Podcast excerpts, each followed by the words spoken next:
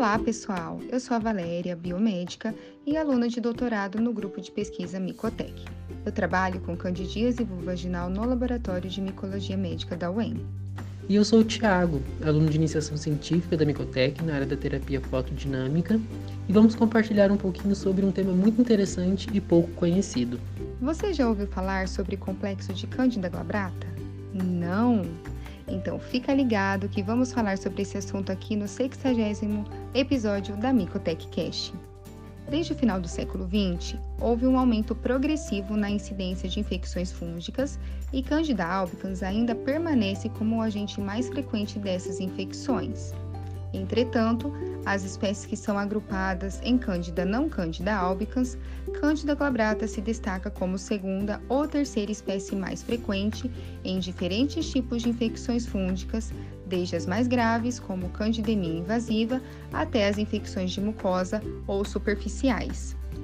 O interessante, Valéria, é que a Cândida glabrata possui resistência intrínseca aos azóis, sendo eles fármacos mais utilizados na prática clínica e isso pode favorecer a falha terapêutica e ainda aumentar a mortalidade em pacientes, visto que ele é considerado um patógeno emergente nos hospitais públicos e privados.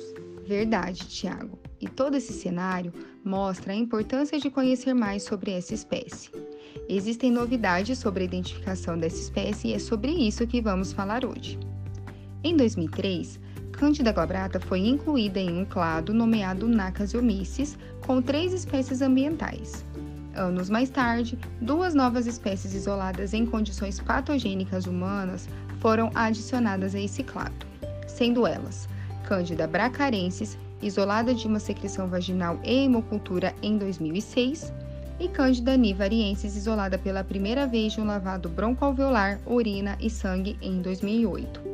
Tiago, já se sabe algo sobre essas espécies no Brasil?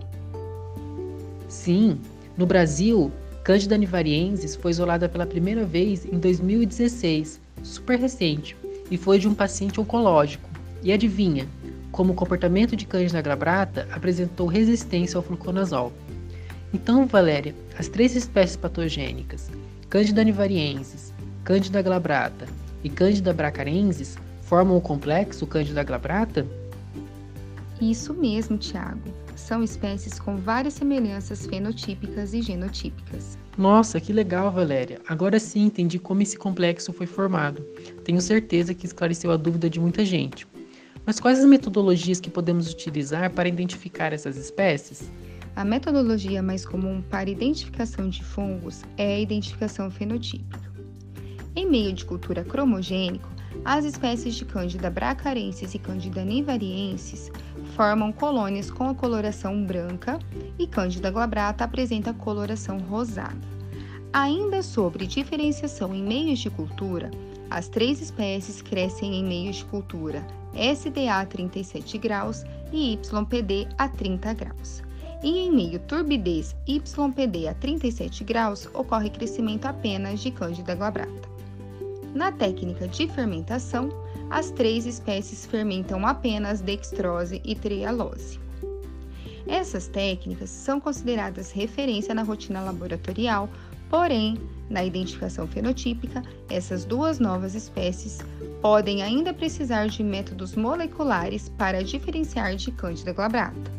Ah, e também existem várias propostas para a diferenciação das espécies. Uma delas é o MALDI-TOF, que temos inclusive no nosso laboratório, que é uma ferramenta poderosa para a identificação de isolados clínicos de fungos.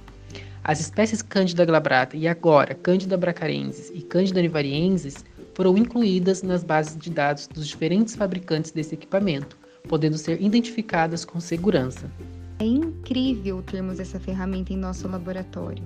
Mas também não podemos nos esquecer dos métodos moleculares, como o PCR, RFLP, que utiliza enzimas de restrição, e o PNA-FISH, que é um PCR com marcador fluorescente capaz de detectar mais de uma espécie e mais de uma amostra ao mesmo tempo, sendo efetivo na identificação das espécies. Realmente, o mundo da micologia é apaixonante. Bom, pessoal, espero que vocês tenham compreendido um pouco do complexo de Cândida glabrata. No nosso Instagram, Micotec, temos as referências dos artigos que gerou esse podcast de hoje.